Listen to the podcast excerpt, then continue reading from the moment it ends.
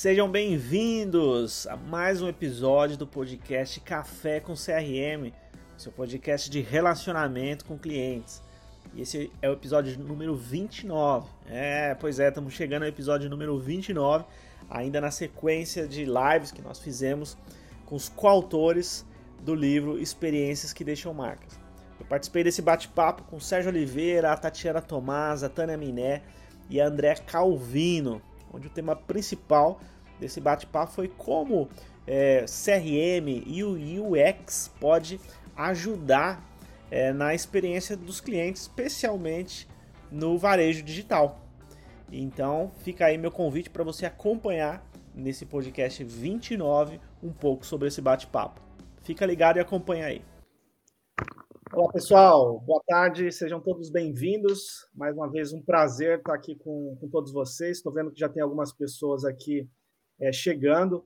É uma honra, um prazer estar dividindo aqui, digamos assim, essa mesa virtual, mais uma vez, com os coautores do livro Experiências que Deixam Marcas, volume 3. É, o Sérgio Oliveira, que está aqui, ele vai conduzir esse bate-papo hoje, ele vai também apresentar melhor todos nós. e a gente vai dar o início. Não chegaram todos os, os participantes, mas é, na medida que eles forem entrando, o Sérgio vai fazendo as honras aí, tá bom? Mais uma vez, a bota com você, Sérgio. Perfeito. Obrigado, Alex. Boa tarde a todos. É, mais uma live, a quinta live né, que a gente faz com os autores do, do volume 3 da coleção Experiências que Deixam Marcas. As outras lives foram muito bacanas, bem ricas, eu acho que vale a pena quem não teve oportunidade de, de assistir ao vivo, pelo menos assistir a gravação. Acho que, que merece. Tá? Tem muita coisa bacana ali. É, o tema de hoje a gente vai falar é, é, mais CRM e CX com o foco do varejo digital, tá? Então é um tema mais específico. Em algumas outras lives era mais aberto, né? Um tema mais de CRM geral, digamos assim. Mas hoje a gente tem esse foco do, do varejo digital. Eu acho que um bom ponto de partida, depois que a gente se apresentar, cada um, eu vou pedir que cada um se apresente, é a gente definir o que é digital, né? Talvez algumas pessoas na, na audiência não saibam. Para nós, para quem está no, no, meio, é, é, tranquilo, mas às vezes tem alguma pessoa que não, não sabe exatamente o que é. Vamos começar as apresentações, eu não sei, vocês podem aí fazer uma ordem. Uh, o Alex, que foi o primeiro a falar, quer falar, primeiro deveria ser as, as, as moças, é né, as belas Eu vou deixar para. Vou, vou ser um cavaleiro aqui. Vou deixar a Tatiana começa, pronto. Tá bom, começa. Então, pronto. Eu sou a, a Tati Tomás. É, eu sou, eu brinco que eu sou uma engenheira convertida ao marketing, então eu trabalhei uns anos como engenheira e depois trabalhei aí 30 anos na área de pesquisa de mercado, sempre trabalhando conhecimento do consumidor, do shopper, entendendo aí o comportamento humano. E eu me especializei também em neurociência, em customer experience, para engrossar esse caldo. Então, trabalhei em grandes indústrias, trabalhei também em instituto de pesquisa, trabalhei no varejo, trabalhei em serviços. Então, fiz a minha carreira toda aí navegando por diversos segmentos e sempre nessa área de conhecimento de pessoas. Que bacana. Tânia? Bom, gente, boa tarde. Eu sou a Tânia. Estou uh, muito feliz de estar aqui com vocês. Eu tenho também, como a Tati, bastante experiência, são também mais de 30 anos, né? Pela idade, vocês fazem as contas de quantos anos a gente tem, enfim, mas eu vou, eu vou uh, contar rapidamente, né? Para não demorar muito tempo, mas eu também trabalhei muitos anos nas áreas uh, de marketing, uh, trade marketing e comercial de empresas de bens de consumo basicamente indústrias, né, tanto nacionais quanto multinacionais. Sempre tive esse apreço pelo, pelo cliente e sempre tive muita interface e muito trabalho feito junto ao varejo, né? Então, de alguma forma, o varejo faz parte da minha vida. Estou muito feliz de estar aqui e, e poder compartilhar com vocês aí é, é, um pouco das minhas reflexões. É isso, Sérgio. Obrigadão, Tânia. André, você, Oi, você gente, quer se É, eu sou André Calvino, é, eu sou UXer, é, especializada em UX Design, UX Writing, ou seja, né, o olho totalmente voltado para empatia, para tentar entender né, a pessoa usuária.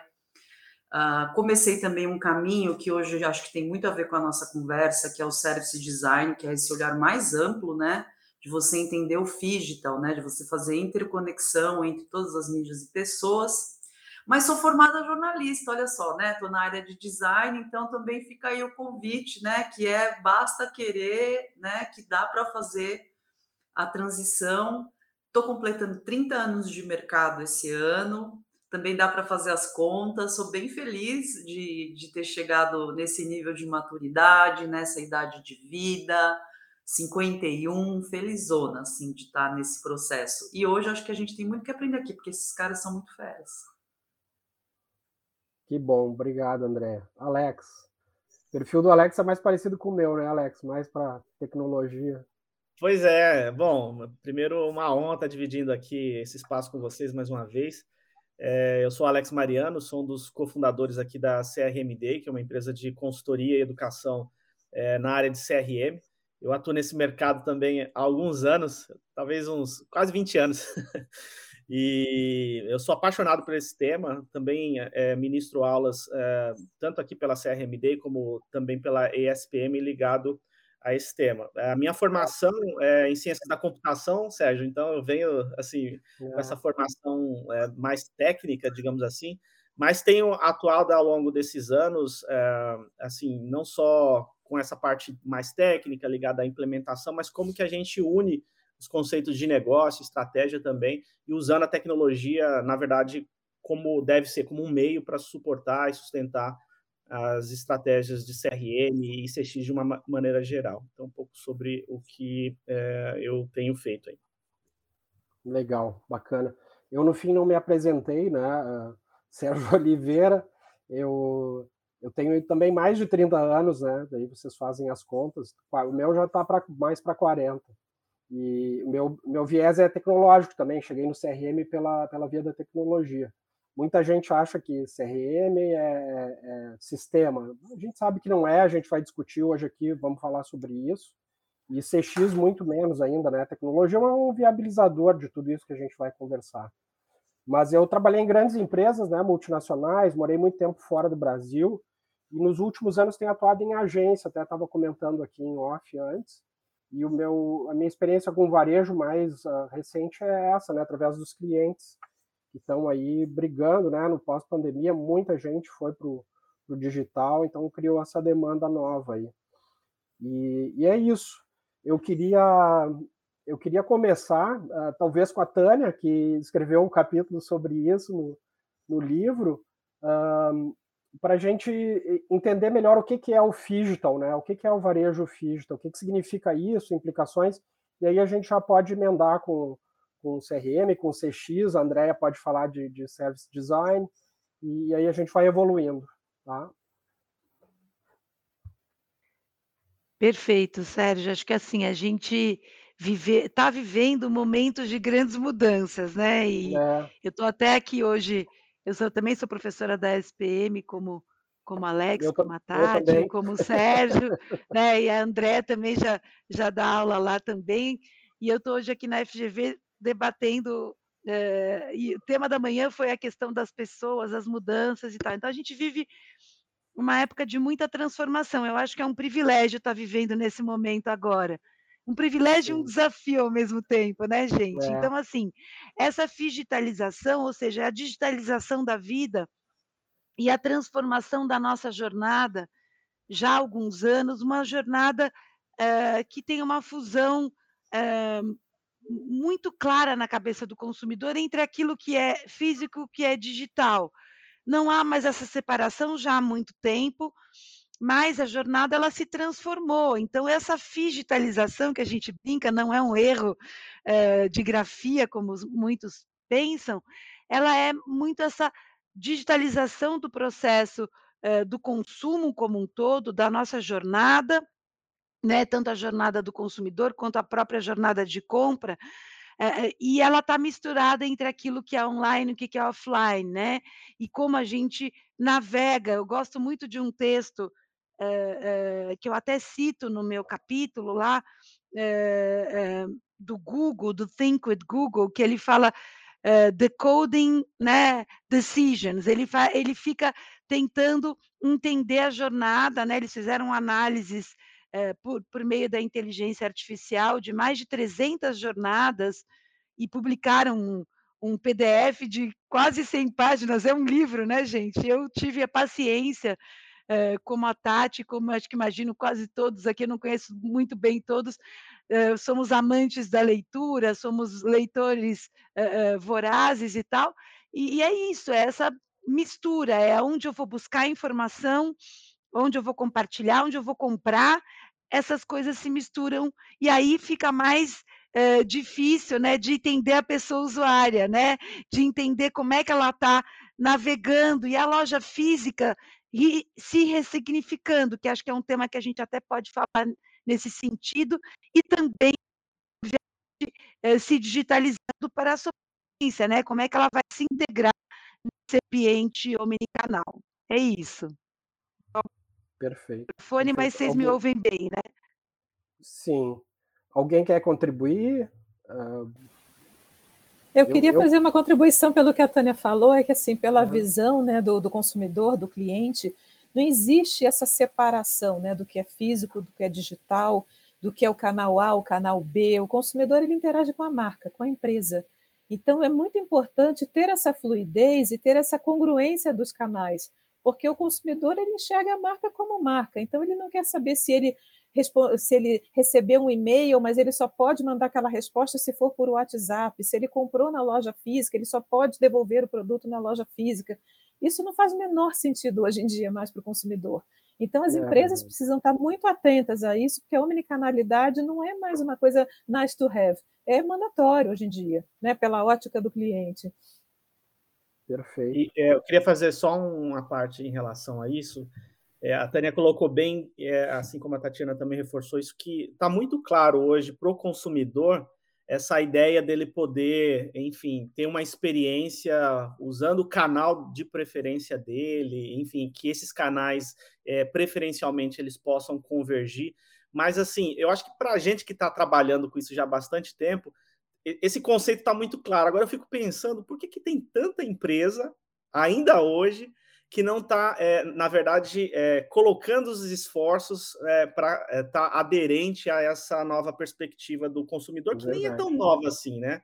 A gente já vem com essa tendência já há algum tempo, mas por incrível que pareça, tem um volume tão grande de empresas. Eu não sei se vocês percebem isso, mas a gente está no dia a dia assim, conversando com empresas de todos os segmentos, de todos os portes, mas tem um volume ainda grande de empresas que a, acredita que a tal da transformação digital, que muitas vezes é o que leva ao digital, né? Como o Sérgio trouxe aí, às vezes acha que é só ter um site na internet, às vezes acha que é só disponibilizar alguns canais a mais para o cliente poder é, é, conversar. Mas por que, que vocês acham? Eu vou fazer uma provocação aqui. Por que vocês acham que ainda tem tanta empresa, se é que vocês é, compartilham dessa minha percepção, que ainda não estão é, tão ligadas nisso? A provocação aqui. Boa, boa, mandou bem. E eu concordo, Olha, acho que tem bastante. Eu acho que tem a ver também com a, o nosso país ter dimensões continentais, né?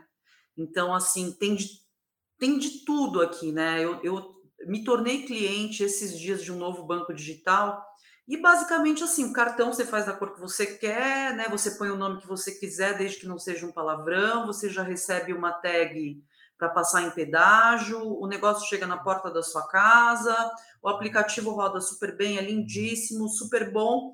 E aí, na hora de receber o token, por conta de ser o modo dark, o aplicativo, e não ter a linha da caixa onde eu tinha que digitar, eu tive que repetir a operação. Porque naquele momento eu não estava totalmente concentrada, já uso óculos, como a caixa, né, o lugar onde a gente digita as coisas. É, olha, olha, gente, que detalhinho, né? Então, ao mesmo, ou seja, uma empresa totalmente digitalizada, maravilhosa. Por outro lado, né, empresas que ainda estão começando. comprei um biquíni agora, nossa, um perrengue para poder trocar, porque é uma pessoa que me atende no WhatsApp ali. Ela falou: tem uma fila aqui para atender. Imagino que deva ser a mesma moça que faz o biquíni, né? Então, eu acho que tem problema de cultura, né? Assim, dentro das empresas, que é, para mim, na minha visão, o maior desafio do, do UX. E tem um problema também de, de equalização das informações, porque no Brasil ele tem essa coisa maravilhosa. Você pode pegar uma empresa, tem os seis estágios de maturidade, né, no UX. Você pode pegar uma empresa aqui no Brasil no estágio 1, que tipo, hã? O quê? O pessoa usuária, quê? Hã? E pode pegar uma empresa no estágio 6, né? E localizar onde essa empresa está é talvez assim um desafio chave para poder trazer o, o, a evolução para o próximo passo, porque eu nunca vi do 1 para o 6, né? Normalmente vai do 1 para o 2, do 2 para o 3, do 3 para o 4, 4 para o 5, do 5, enfim, no 6 fica oscilando, fica, vai para o 6, volta para o 5, vai para o 6, volta para o 5. Então, eu acho que tem a ver com o tamanho do Brasil e com questões de cultura corporativa, que é um grande desafio no mundo do UX. O Alex, complementando aí a sua provocação, assim, eu entendo que muitas empresas começaram a enxergar que tinham que ampliar o seu número de canais para atender mais e mais clientes da forma com que eles queiram ser atendidos. Só que as empresas, a maioria, a grande maioria, confunde o conceito de omnichannel com multichannel. Então, hoje as empresas ainda estão trabalhando no formato multicanal, então foram abrindo frente, abrindo frente, então é, é Instagram, é TikTok, é WhatsApp, é loja física, é o site, é o app, não sei o quê, mas as coisas não se conversam. E muitas vezes, assim, cada um analisado individualmente, você tem experiências muito diferentes. Às vezes, um funciona muito bem, o outro tempo de resposta é altíssimo, no outro simplesmente te ignoram, porque abriram o canal, arremessaram é. lá e não tem ninguém. Então, assim, ainda existe também essa falta de uniformidade entre os canais para a mesma empresa e essa falta do entendimento do que é multicanalidade versus omnicanalidade. Perfeito. Perfeito. Posso só complementar o que, o que vocês, o Alex, a Andréia e a Tati também falaram? E também não é querer defender essa questão eh, do multi versus o omni, né?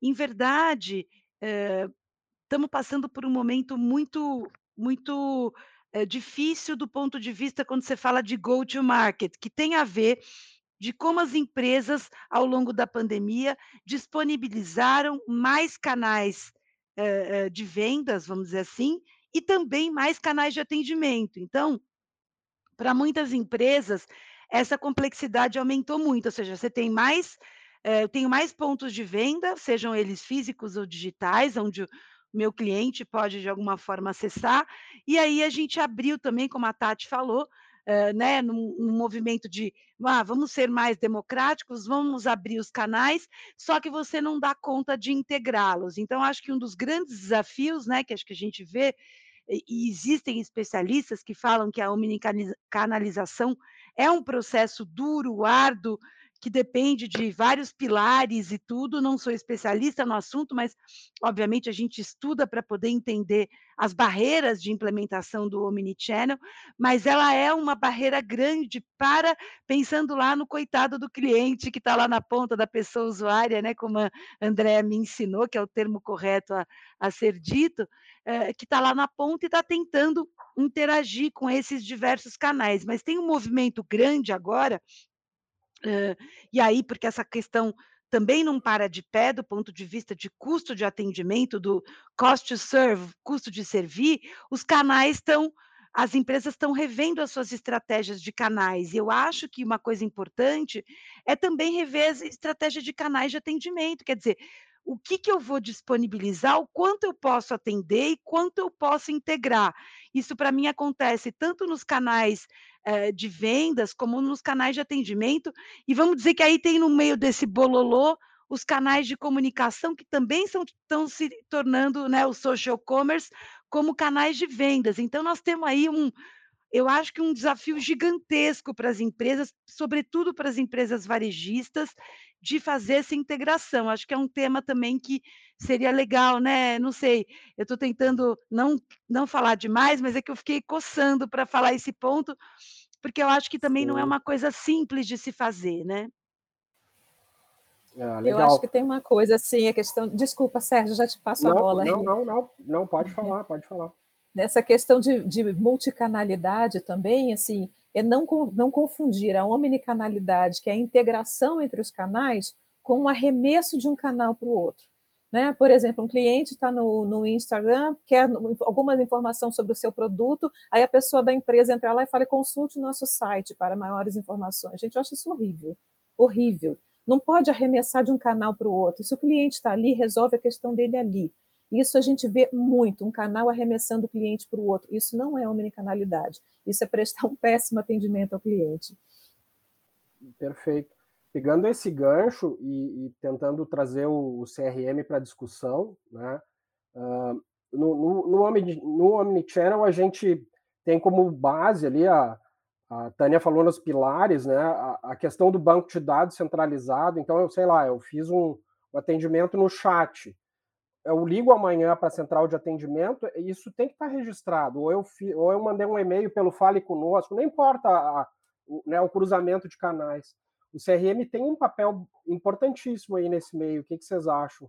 E, e, já somando aí na pergunta, no, no varejo digital, uh, envolvendo não necessariamente a questão do, de atendimento ou de omnicanalidade, mas até pouco tempo a gente, eu ia no supermercado, eu como cliente ia no supermercado e talvez ninguém soubesse quem eu era, pagava com dinheiro, saía, não, não tinha cartão da, com bandeira da marca, enfim, eles não tinham como né, saber quem eu era.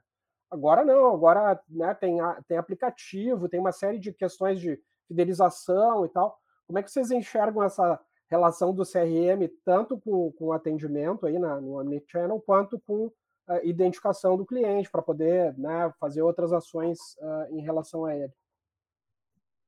É assim, é, para mim, o Sérgio, é, o CRM ele tem um papel fundamental como é, e aí o CRM é o quê? Tecnologia e conceito, né? Porque muitas vezes, muitas vezes as é. pessoas associam CRM somente à tecnologia, mas voltando à questão que a Tânia até colocou atrás, onde, onde estão os, os desafios? Quer dizer, quais são os desafios que as empresas é, elas precisam lidar para entregar isso e cuidar dessa experiência omnichannel? Eu acho que um aspecto é sim a tecnologia, por mais que hoje a gente tenha uma oferta tão grande né, de, de plataformas, de fabricantes, de ferramentas, mas eu vejo que talvez o principal seja o aspecto cultural e de processo, sabe?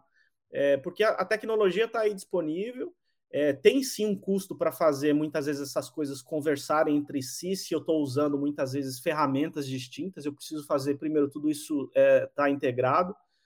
No entanto, assim, é, eu vejo que falta também é, clareza para as empresas a respeito do qual é qual, quem é o cliente, qual é a jornada que esse cliente percorre. É, é, é, assim, é como que ele, ele, ele vai comprar. Por exemplo, aqui nos Estados Unidos tem uma loja de varejo que eu gosto muito, que é a Best Buy. Eu até é, cito esse, esse caso, que eu acho muito interessante. Na Best Buy, você começa, por exemplo, é, lá no e-commerce deles, comprar um produto. Se de repente você não concluiu a transação lá, e você, por qualquer motivo, vai até a loja, você é notificado via push que tem um produto lá no seu carrinho de compras que você não, termi não terminou de concluir, e de repente você tem até um incentivo para já retirar na hora aquele produto. Então, assim, veja que é, o Omnichannel não é só do ponto de vista de atendimento, ou seja, para eu Sim. oferecer atendimento em, em, vários canais, que esses canais eles possam é, conversar entre si, né, tendo a visão única do cliente, mas acima de tudo, cuidar dessa experiência né, de ponta a ponta do cliente, né? Porque ele pode sim começar no, no físico e concluir no, no digital, ou pode co começar no digital e, e concluir no, no, físico a transação dele. Quer dizer, isso é o omnichannel na essência, né? Independente da questão do atendimento. Então, eu vejo assim: tem sim uma questão do ponto de vista de tecnologia que, dependendo do porte da empresa, do volume de dados, das ferramentas que são utilizadas, tem um desafio grande de fazer isso conversar, mas eu diria que a, o principal ponto é a empresa ter clareza dos seus processos, de quem é o cliente, da jornada de, do cliente, porque quando ela sabe isso, fica mais fácil até escolher tecnologia, criar exatamente é, é, ou implementar tecnologia para suportar essa experiência de ponta a ponta, digamos assim. O que, que vocês acham? Perfeito.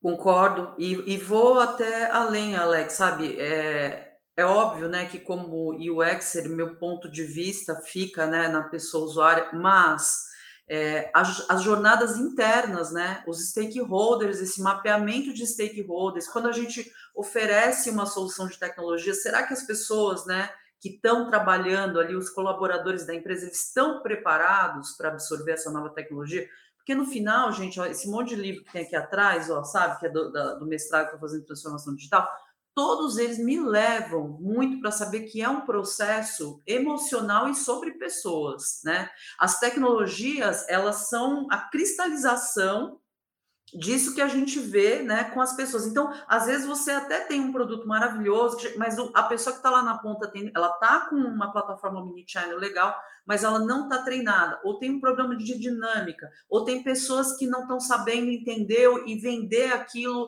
com um discurso alinhado. E é aí que entra o service design, gente, que é esse vamos dizer assim, e o Exer que não, tá? Tem o, o service designer mesmo, né? Que dá esse pulinho para trás, né? Chega às vezes lá na ponta, na tela, né? Tem que ter esse olho de tela, de construção de tela, de wireflow, de fluxograma, de lógica, mas tem que dar ver tão com a ampla visão assim que tem que ver os colaboradores também, as ferramentas internas. Eu estou assim chocada com uma empresa de logística maravilhosa. Eu comprei o paguei o pedido na noite, no dia seguinte estava na minha casa. Isso em termos de Brasil é muito disruptivo. Sabe, quando chegou, eu falei, ué, nossa, mas já veio tão rápido. Por quê? Porque é uma empresa que eu conheço, não trabalhei lá, mas eu conheço algumas coisas e alguns processos. Eles têm todos um, serviços internos ali para dar todo o suporte para os colaboradores. Tem software house internalizada, ajustando softwares para eles, né? E aí você chega nessa excelência, você chega realmente. Eu nem sou tão a favor assim da experiência uau, eu, eu sou mais a favor da boa experiência mas quando te pega numa coisa de você pagar numa noite no dia seguinte estar tá na sua casa bonitinho, detalhe, com embalagem maravilhosa, o produto sustentável, ainda vem com um cartãozinho que se você plantar na terra vira um vaso de margarida. Ah, gente, você tá aqui, né? Tá assim que nem eu tô, falando, nossa, eu quero mais, né? Vou falar para as minhas amigas, falei para Andréia. Percebe? A gente vira, né? É, a gente começa a fazer essa publicidade espontânea, né? A gente hum. começa a estar tá ali numa escala, né, de ser um lover, né? E isso tem a ver com, com a pessoa usuária, mas tem a ver com quem está dentro da empresa, né? O banco digital aí que a gente mais conhece fez essa ponte, né? Entre o canal de atendimento ao consumidor e as squads. Tem um profissional só para fazer essa ponte. E aí gerou uma experiência incrível que os outros bancos digitais todos se apoiam. Então, para óbvio, né, gente, que eu vou falar isso assim, mas para mim é sobre pessoas, pessoas que estão na ponta comprando e pessoas que estão dentro. Aí a gente vai lá e cristaliza numa plataforma mini channel, cristaliza, né, na coisa de, de não jogar de um canal para o outro, que cristaliza em deixar uniforme, né, esses atendimentos mas no final é sobre pessoas. É lógico que é muito técnico, né? Eu estou falando isso assim, parece meio romântico, mas é, da minha experiência, assim, conversando com pessoas de todos, de gestores a quem está no saque, a pessoa usuária, a gente descobre aí soluções de problemas reais, né? Ah, perfeito, é Andréia, eu pegando esse gancho de pessoas, André, desculpa, Tânia, eu queria. Não, vai você, vai você depois. Não, leva... levantar duas bolas diferentes. Assim, uma é que a gente tem que olhar todos os processos, ferramentas e tudo pelo olhar do cliente né, do, de quem está lá na ponta, como é que é a jornada dele, se está fluida, se não está, porque o processo tem que estar tá ali como pano de fundo, né, a ferramenta, o que for, para subsidiar uma experiência bacana. E falando sobre pessoas também, eu levo outro contraponto que a gente também falar com os colaboradores, quem está ali mexendo no dia a dia, né? Eu vou dar um exemplo muito simples, muito bobo. Uma vez eu liguei para um banco, banco, não, desculpa, uma operadora de, de TV por assinatura, para falar que eu estava recebendo milhões de boletos que eram fraudados. E eu liguei só para olhar.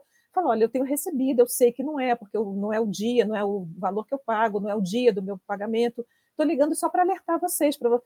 Aí eu vi assim que a moça estava paralisada do outro lado. Eu falei, você está me ouvindo? Ela assim, estou, senhora, mas eu não tenho onde registrar essa tua colocação no, no, meu, no meu campo aqui, não tenho campo para registrar isso. Eu me senti uma idiota de estar ligando e eu fiquei com pena da moça, porque ela estava absolutamente sem ter o que fazer com a minha informação. Então, assim, acho que falta também a gente olhar para o colaborador e falar: está faltando alguma coisa? A ferramenta está bacana? Você sente falta de alguma coisa? Né? Então, atentar o olhar do cliente e o olhar do colaborador também, para estar tá cada vez mais melhorando e azeitando aí os processos. Perfeito. Excelente, Tati. Tirou da minha, da minha fala que essa coisa da experiência do colaborador é, é, é super importante. Né? A gente fala muito é, né, da experiência do cliente, mas passa por pessoas, né?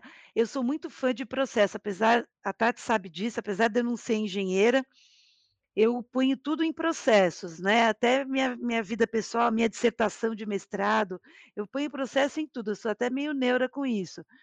Mas se a gente não tiver as pessoas uh, uh, ouvidas, né, ou parte dessa, ela tem que entender o impacto que ela tem na experiência do cliente, seja ela uma pessoa que está ali no, né, diretamente ligada a um, a um canal de atendimento, seja uma pessoa que está diretamente ligada ao processo da venda em si, dentro de uma loja, dentro de um, de um e-commerce, como a, como a André acabou de citar.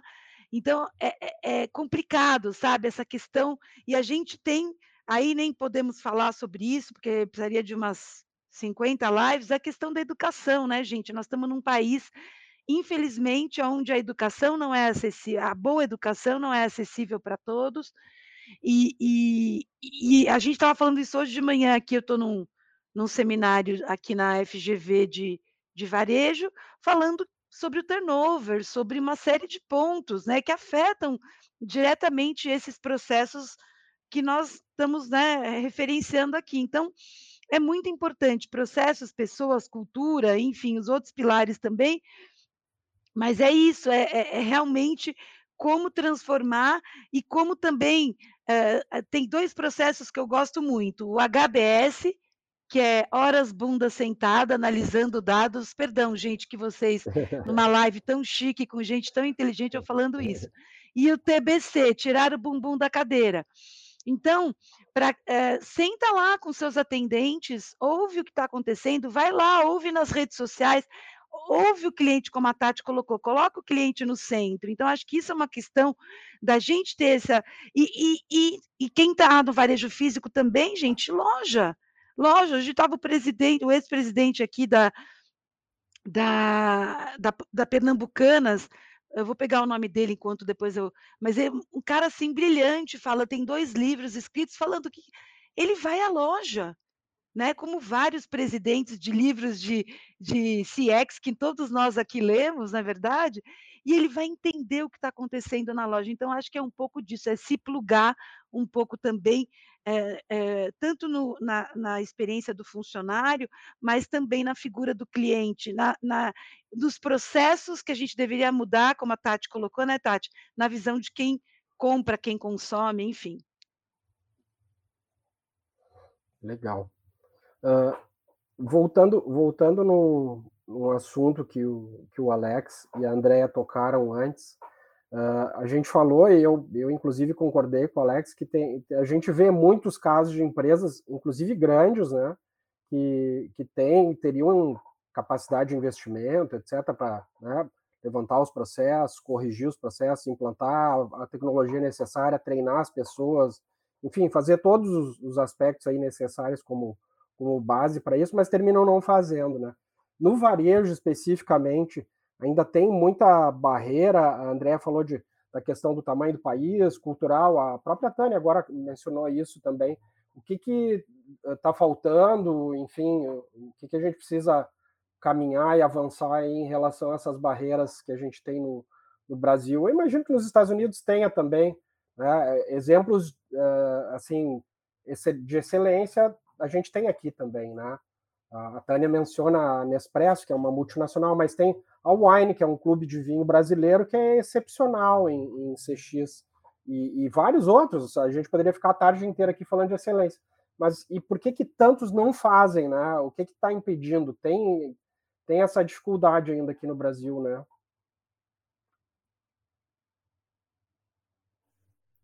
Eu vou só dar um pitaco aqui. É, e aí talvez volte um pouco no que a gente falou, mas é para reforçar também o que eu penso a, a respeito disso. É, muito se fala, né? Como vocês é, comentaram, a Tânia falou, a Tati, a Tati, falou também sobre experiência do cliente, mas não tem como entregar uma experiência é, uau, uma boa experiência para o cliente, se o colaborador ele não tem uma boa experiência, né? O, o colaborador não é valorizado como deveria ser, né? A, a, Tânia falou do, do índice de turnover, né? Isso acontece aí no Brasil, mas é. acontece aqui fora também. Aqui a gente vê assim a, a, os funcionários entrando e saindo a todo tempo. Obviamente, é, no final do dia, o consumidor vai ser impactado por isso, porque nem dá tempo de treinar é, é, e, e, entrando com esse alto nível de, de turnover. Então, tem um aspecto também que as empresas talvez não estejam trabalhando bem a questão da valorização interna do, dos colaboradores. Eu acho que no varejo isso é muito forte, assim. Eu pelo menos tenho visto assim, até puxando alguns é, desses indicadores. E aí fica difícil mesmo, né? Como que a pessoa ela vai estar tá motivada ali para até dar um sorriso para o cliente lá na, na, ponta, porque mal ela está ganhando, é, assim, indo bem na necessidade básica mesmo, mal ela está ganhando para cuidar da, da, sua família. Então eu vejo que as empresas também não estão é, muito ligadas nessa questão do desenvolvimento interno do, do time, né? De cuidar bem das pessoas, porque não tem como ter cliente feliz se o colaborador não está feliz. Perfeito aí eu acho que a gente chega também, né? Foi falado aqui na questão da educação, a questão do colaborador, pensando, né, gente, que a gente foca sempre na pessoa usuária e no cliente. Mas é isso, é impossível. Se você a jornada pode estar perfeita, o aplicativo pode ser perfeito, inclusive o aplicativo pode ser perfeito e o que a pessoa a usuária precisa é do bot no WhatsApp, porque ela não vai baixar um aplicativo, não está dentro do modelo mental dela, né? Não vai usar um catálogo enorme dentro de um aplicativo que tem que ser baixado ocupar espaço no celular dela, dependendo do público-alvo, né? Então, hoje, por exemplo, eu estou trabalhando com, dentre as categorias dessa empresa que eu estou prestando serviço, mecânicos. Então, né? Brasil, né? Assim, as possibilidades dentro do Brasil, né?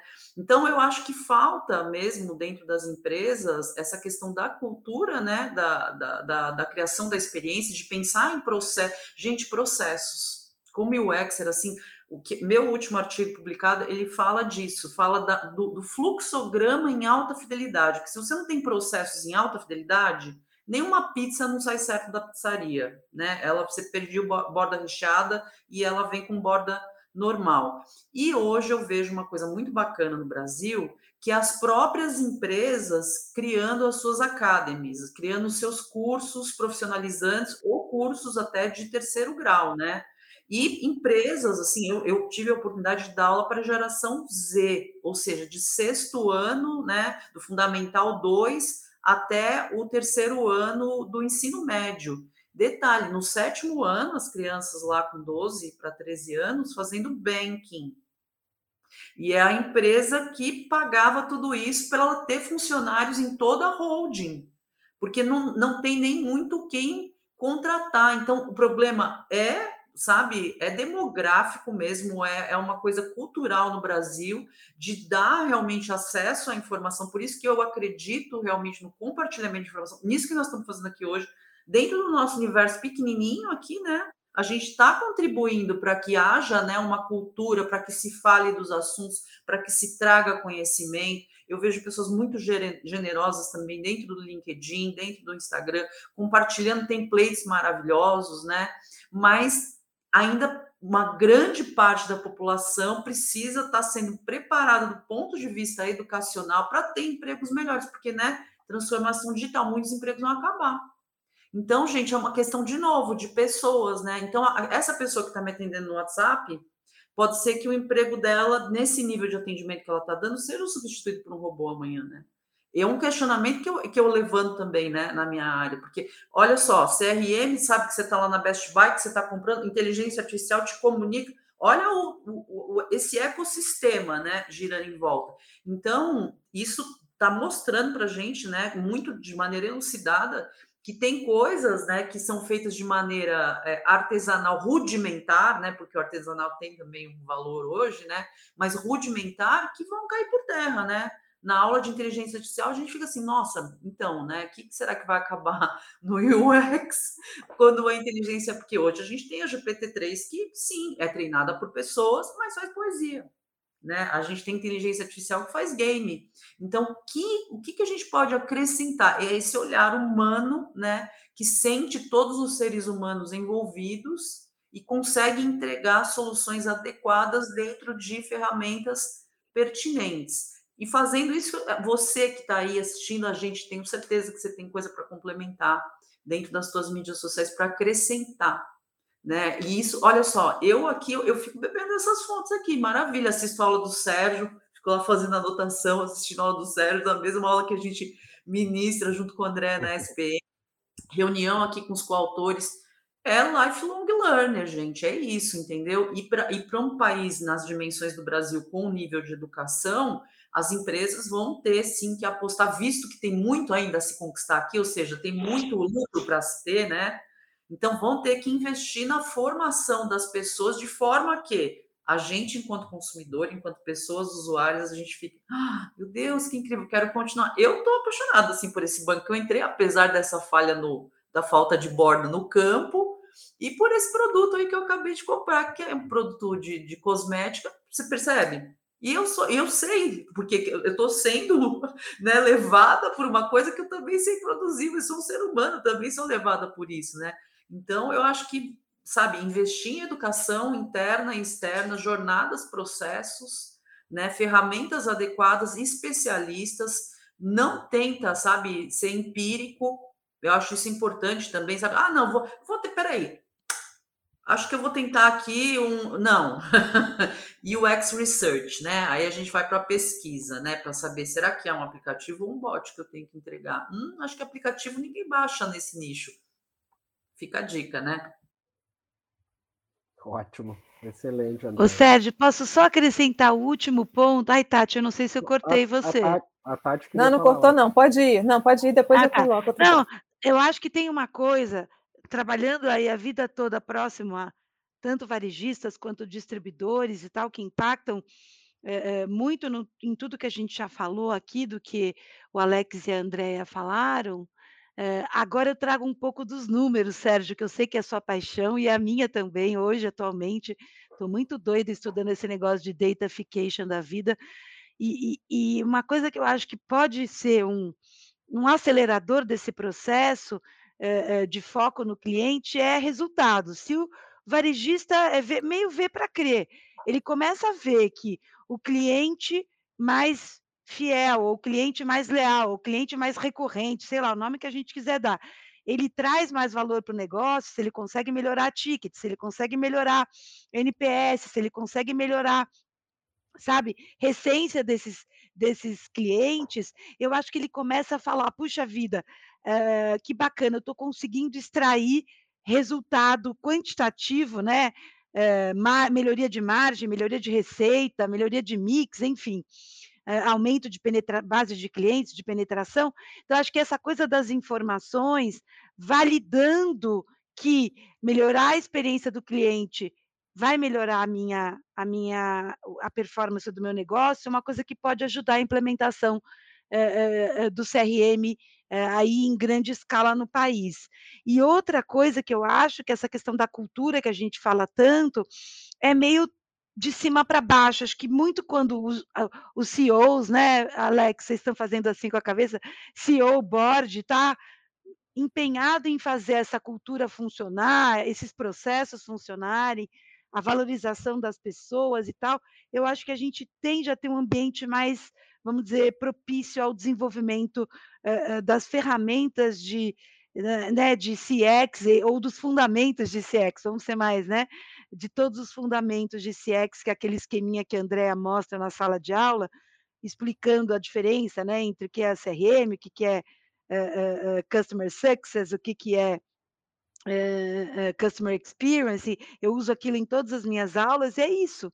É a gente ter o cliente no centro e mostrar que isso traz resultado. Eu penso assim, não é simples, parece fácil ao falar, mas eu penso assim.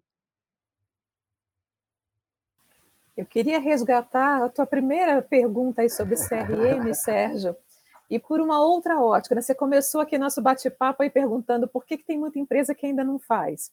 Né? E aí eu trago uma outra provocação assim: por que, que tem muita empresa que faz mal feito? Né? E aí me explico, também. vou dar um exemplo também. Gosto de dar exemplos para a gente entender né, o que, que a gente está falando.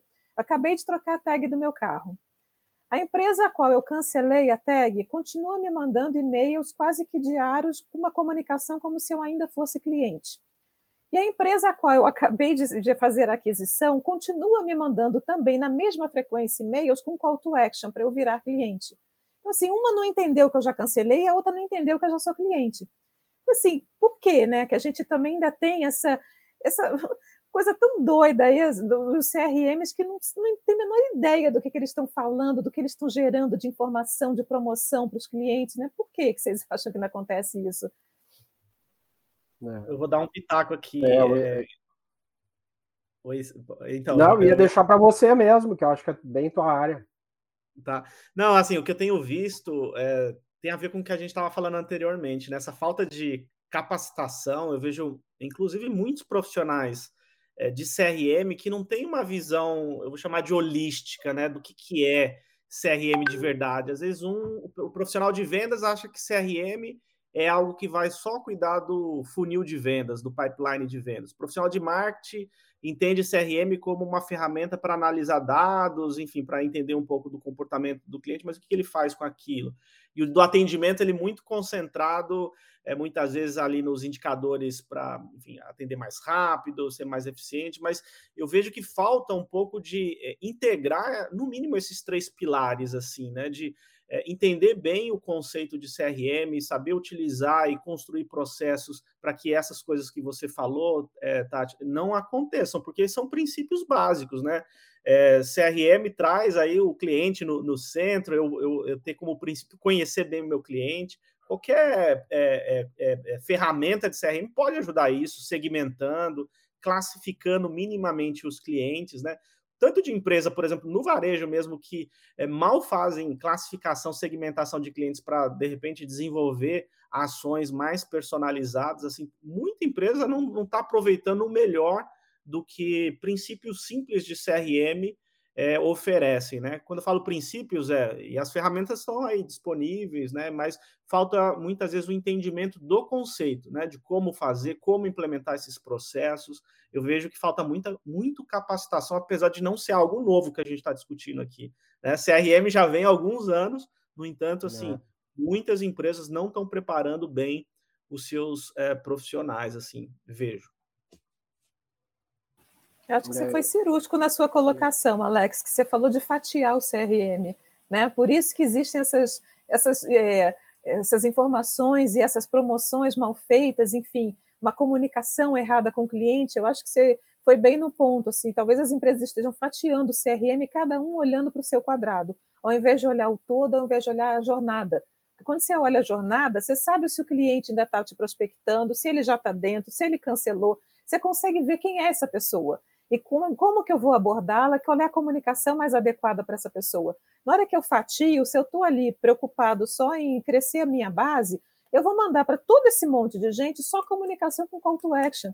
E tem um percentual ali que já já é, já está na minha base, e eu estou só importunando essas pessoas. Então, acho que você foi cirúrgico aí no teu diagnóstico, Alex.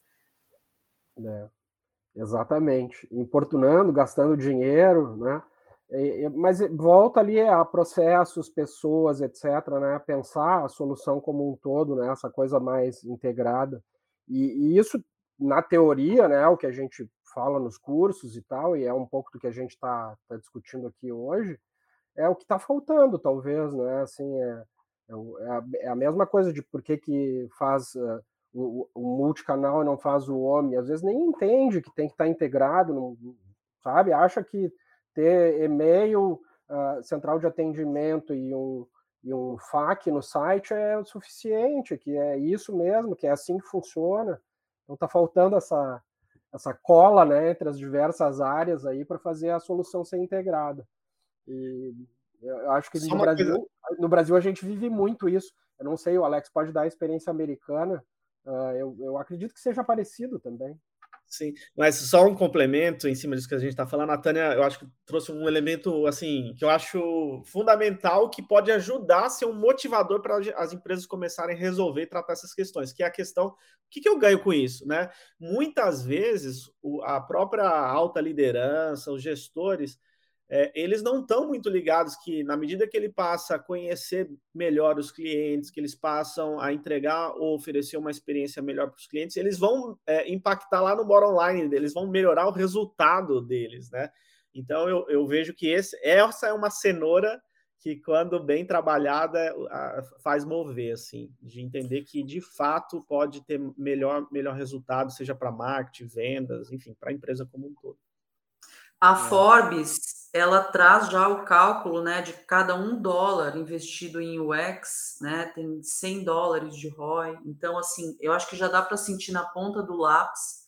E aí, do ponto de vista do desenvolvimento de produtos e serviços, gente, como a Tânia aproveitou para falar, vou falar anonimamente aqui, assim, o que, que é um grande problema na prática, tá? É o Stream Go Horse. É tipo assim, tem o jeito certo de fazer as coisas, o jeito errado e o Stream Go Horse né? De tipo essa coisa do produtivismo, né? Então, ó, estão te mandando e-mail, ou seja, tem alguém produzindo esses e-mails. Você não já é cliente, não precisa mais ser prospectada e não é mais cliente, não precisa continuar falando com a empresa, mas tem alguém produzindo, porque tem essa visão de entrega, entrega, sprint, entrega, entrega, sprint, sem uma visão estratégica, que tem também uma área do UX, é. né? Que é a estratégia de UX. Então, percebe, se a uhum. gente está ainda pensando que a tela, o, que está na tela vai solucionar, sem estar tá vendo né, toda a estratégia, todos os processos, né? Uma visão de presente, de médio prazo e de longo prazo e de tudo que está acontecendo em volta entra no Stream Go Horse fácil, porque aí você tem 300 mil coisas para fazer na sprint, nenhuma delas vai dar muito resultado, mas você, olha, essa sprint cumprimos tal coisa. Às vezes o que você quer é só saber onde o seu produto está e quanto tempo ele vai demorar para chegar. Você não precisa ter uma coisa que vai identificar qual é o problema do seu carro pela placa do seu carro entendeu? Mas esse modelo produtivista que gera o Stream Go Horse e nas pessoas que estão trabalhando, porque eu, eu creio que a gente está falando muito com profissionais da área aqui, né? Então, que gera burnout. E aí não tem mesmo como uma equipe totalmente né, panicada entregar uma coisa bacana, né? Então, eu hoje estudo muito isso em termos de transformação digital. A gente falou aqui de top-down, acho que foi a Tânia que falou, né? Que tem que ser uma coisa do gestor. É isso mesmo, gente, porque eu já instalei cultura de UX de baixo para cima. Nossa, é assim, subir a ladeira com uma mala de 80 quilos, né? Suando, chorando, né? Então, tem de saber sim, já tem, ó, tem site de, de um amigo meu que chama Roy UX, e ele mostra ali tudo, todas as frentes que você pode ter, né? Então tem um Trello só de Roy UX, né? Então, é, é, de fato, quando a gente implementa princípios básicos de CRM, de CX, de UX em todas as suas especialidades, de service design, isso é sim traduzido em lucratividade, não estamos falando, eu, eu faço isso por amor às pessoas, tanto que trabalham junto comigo, quanto por amor às pessoas usuárias, mas eu também gosto de falar de dinheiro. Então, nós estamos falando de dinheiro aqui também, tá? A gente está falando que se a gente entrega essa experiência com a ferramenta certa, a sua empresa aparece, cresce, o ticket médio aumenta, né? Você tem menos detratores. Quantas compras deixaram de ser feitas porque não tem ninguém atendendo o reclame aqui, gente? Porque não tem ninguém lá no, na, na, loja do aplicativo respondendo de maneira coerente, pertinente, respeitosa a pessoa usuária que está reclamando lá de uma coisa, porque essa reclamação da pessoa usuária não entra nunca no, no, no na, na, sprint, fica lá no backlog infinito, porque aí tem assim a ideia de. É, então, essa ideia dentro aí da gestão do tempo, ela é urgente ou ela é, ela é importante? Porque se a gente só corre atrás do urgente, é o Stream Go Horse que você entrega. Aí você fica disparando um monte de, e-mail para pessoas que já estão assim, né? Cancelando o teu e-mail e te acessando pelo WhatsApp, vai lá, queima o número no WhatsApp, né? Então, gente, trabalhando de um jeito estratégico, fazendo gestão do tempo, com resolvendo uma parte de urgente, mas muito focando no importante, eu acho que, que dá mais resultado, né? Perfeito, perfeito. Gente, uh, nós estamos caminhando para o final já aqui, temos seis minutos. Eu queria falar um pouquinho de futuro. Né? O, o tema hoje aqui é FIG, né? CRM, uh, UX, CX no, no, no varejo Digital. Como é que vocês veem daqui para frente em esse consumidor cada vez mais empoderado, um, coisas como o metaverso da vida, né? Essa realidade aumentada, virtual, enfim, ainda está engatinhando. Isso é um, tem muita gente que eu tem um cara que eu acompanho uh, no LinkedIn, que é o César Taurion, ele fala que é muito hype e pouca pouca entrega, né? E eu concordo com ele. Ainda é, mas vai caminhar para uma coisa mais concreta, sem dúvida, né? E também ainda muito segmentado, né? Cada empresa está puxando para o seu lado e tal. O Zuckerberg tem, acabou de lançar um óculos lá e tal, mas uh, ainda uh, para o consumidor final está um pouco distante ainda. Mas como é que vocês enxergam esses próximos anos aí, sei lá, médio, longo prazo? O que, que vocês veem de, de novidades cada vez mais uh, o, essa integração dos canais e das, das tecnologias e tal? Como é que vocês enxergam isso? O Sérgio, eu acho assim, é, o consumidor ele está cada vez mais exigente, né? Se não for assim uma motivação pelo, pela lógica, né, que é importante, quando as empresas é, começarem a cada vez mais se dar conta que os seus clientes estão estão dando churn porque ele está indo para um concorrente que está entregando algo melhor, eu acho que assim, é um caminho natural. Tem empresas que estão no nível de maturidade que já vem fazendo isso e outras empresas vão ser obrigadas a fazer, porque é o caminho de continuar existindo, né?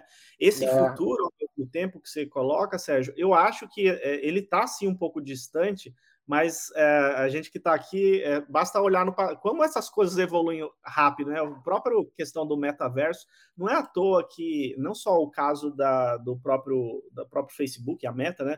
Mas grandes consultorias estão colocando um caminhão de dinheiro, Microsoft agora junto, é, você vê a Accenture aí também investindo é, assim pesado. Então, assim, eu acho que é hype ainda, mas é, tá batendo na porta. Eu tenho visto assim experiências Sim. muito legais assim para o varejo. A HM aqui com protótipo, Walmart aqui com protótipo para metaverso assim muito legal. É, eu mesmo ganhei um óculos desse esse ano. Eu achei que legal, né, que legal. Meio, meio surreal, mas uh, eu acho que assim tem muita gente já já entrando nisso. Eu acho que é mais um canal aí que as empresas vão precisar é, tá ligadas. Eu acho que te, é, tá no futuro, mas não é tão distante assim, não. Beleza. É, eu, eu, eu diria assim, não querendo uh, estragar essa hype do futuro, tá, gente? Mas eu, semana passada, eu fui num evento de trade marketing, a Fátima Merlin fez uma palestra, ela é uma especialista em, em comportamento do shopper, do cliente, trabalha muito ligado ao varejo, ela faz uma pesquisa anual para ver o que, que os clientes estão, né, o que, que eles buscam, né, nas lojas, eh, nos e-commerce, marketplaces da vida, o que, que, que, que essas pessoas estão esperando. E, na verdade, a Andrea já falou um pouco disso. As pessoas esperam, pelo menos, aí pensando em varejo, dos canais existentes, tá, gente? Elas esperam o básico, elas esperam achar o que elas estão buscando rapidamente, com informação, é, com visibilidade do quanto elas vão pagar por aquilo, seja um produto, seja um serviço, né, com clareza, com, consegue fazer o pagamento, consegue receber no dia seguinte, como a Andrea, num país de, como o Brasil, que eu brinco que o, o, Brasil não é o shopping Guatemi, não é verdade, gente? Se fosse, a gente estaria feliz na Faria Lima, mas a gente tem um desafio ainda de fazer coisas básicas, né? Então, eu acho que assim, o desafio é como é que eu faço coisa básica e ainda ponho um pé no futuro, né? No tal do metaverso, no tal, eh, nas lojas eh, de realidade aumentada, não precisa nem ser o metaverso, que eu acho que. Mas a gente pensar nessas experiências mais imersivas, se eu não estou fazendo nem, sabe, se eu não tenho um bom sortimento, se eu não tenho uma boa, uma boa precificação. Então, eu acho que o desafio está entre entre fazer o básico bem feito e trazer o novo para não ficar para trás. Então, que as duas coisas também, uma delas é sobrevivência hoje e a outra é no futuro. Acho que resumindo é isso. Falei demais. Boa. Não, perfeito. É, acho que não tem mais o que falar, né? Porque juntando as falas do Alex com a Tânia, fazendo um mix aqui, é isso. Você tem que fazer, entregar o, o arroz com feijão bem feito, porque hoje os clientes ainda sentem falta disso, as empresas ainda pecam, mas estar atento do que o metaverso vai chegar, quando a gente não sabe, mas que vai trazer essa complexidade, como o Alex falou. Vai ser mais um canal de venda, mais um canal de interação com o cliente e que vai aumentar ainda mais a complexidade que já existe hoje, que a gente já está com dificuldade de gerenciar hoje.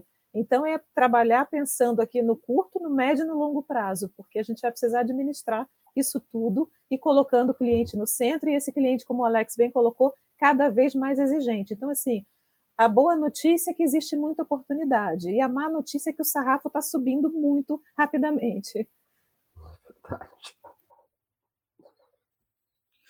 Para mim, olha, falando de metaverso, né, concordo plenamente com o que a Tatiana falou, né, gente, arroz e feijão bem feito, né, e aí depois do que eu vejo na realidade aqui no Brasil, né, é óbvio que uma experiência impactante, né, que nem um buquê de flores que você recebe, mas se a pessoa depois não olha para sua cara e está no telefone celular, né, murchou aí o, o chance do buquê de flores, né, então, eu, aqui no Brasil, como referência de metaverso, a gente falou do Zuckerberg, aqui eu vou falar de Silvio Meira, Porto Digital Recife. Uhum. Né? Então, assim, trazendo realmente o conceito de metaverso é, é, sedimentado, né? uma coisa que, que não fica só né, nessa nessa coisa de, de, de, de luzes né, espalhafatórias, né, buzzwords e tal, né? A gente está cada vez mais integrado, gente. É isso, né? Não vai, não vai parar, né? Botando o celular aqui, não uso muito, mas tem um, um, assistente de voz aqui que é o tempo inteiro falar comigo, fica me testando. Você quer saber onde é o supermercado mais perto da sua casa? Não, quero continuar vendo meu vídeo no YouTube, sabe? Então, assim, e também a geração Z, né? Que tá aí dentro de Discord, é, a gente segurando, por favor, saia do Omegle, que esse lugar tem muitos pessoas estranhas, né? Está totalmente digitalizado, inclusive, né, tendo de tratar problemas já referentes à digitalização é, demais, né? De, desde o pescoço de, de celular até tiques nervosos, ansiedade de informação, né? Então, a, o futuro a gente faz fazendo, mas fazendo de preferência o dia de hoje bem feito, porque aí é natural, né, que todas as pessoas juntas, né, e às vezes um visionário que está bem intencionado vá apontando, né, e todo mundo colaborativamente. Isso eu acho que é, que é uma coisa muito do futuro, colaborativamente, porque não tem mais muito aquela pessoa com uma grande ideia que vai né? Tem muitas pessoas bem organizadas com design thinking, com double diamond ou outras metodologias para todo mundo pensar junto e chegar numa solução melhor. Eu acho que o futuro é junto. Perfeito. É isso aí. Gente, uh, o horário chegou, infelizmente, o papo tá tão bom, né? A gente poderia passar mais hora, algumas horas aqui falando mas acho que encerramos aí com chave de ouro, né? Muito legal essa coisa de visão do futuro. Presente, como vocês já falaram, já é desafiador o suficiente e tem coisa nova vindo, então vai ser cada vez mais o, o que a Tati falou, o sarrafo subindo, as exigências e tal, até de investimento, de tudo, né? Mas a gente tem que ficar de olho nisso e, e procurar trabalhar essas questões da melhor forma possível, né? As empresas e, e nós todos, né?